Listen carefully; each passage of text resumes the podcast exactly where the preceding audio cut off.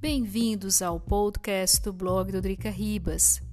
Vacinas a conta-gotas na Europa. O vírus ainda dá as cartas. Mesmo com os lockdowns ou semi-lockdowns, como no caso da Áustria, o número de casos ainda segue muito alto. Isso tudo por conta das mutações. A velocidade que o vírus se reproduz e infecta pessoas é maior que das pessoas vacinadas. Dentro dos países da União Europeia, as porcentagens ainda são baixas de pessoas vacinadas.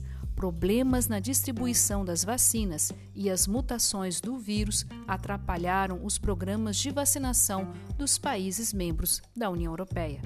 Para completar o quadro, as vacinas da AstraZeneca seguem com problemas.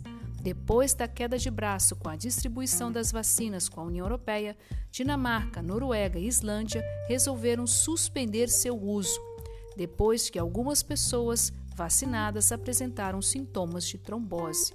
Esses países farão uma pausa de 14 dias para pesquisar as mortes.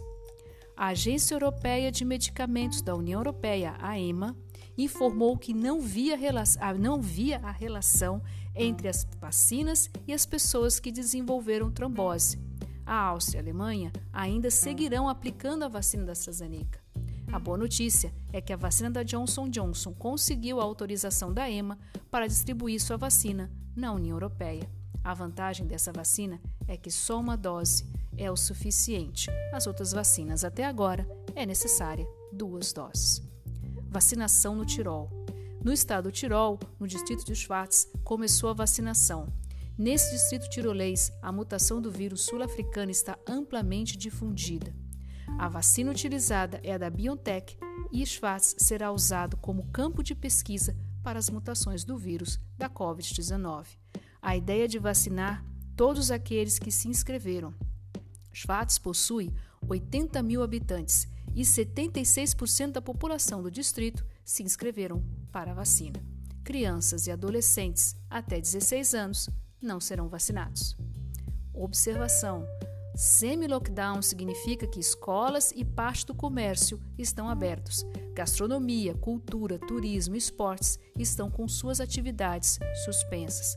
Aqui na Áustria, é obrigatório o uso das máscaras FPP2 tanto para entrar em lojas, transportes público ou repartições públicas. Na Alemanha, somente o estado da Baviera. No resto do país, o Ministério Público da Alemanha recomenda o uso das máscaras FPP2.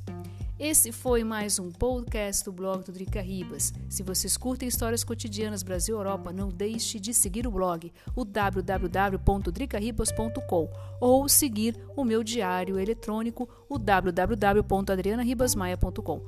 Muito obrigada pela atenção de vocês. Não deixe de usar as máscaras. Cuide-se muito e até o próximo podcast.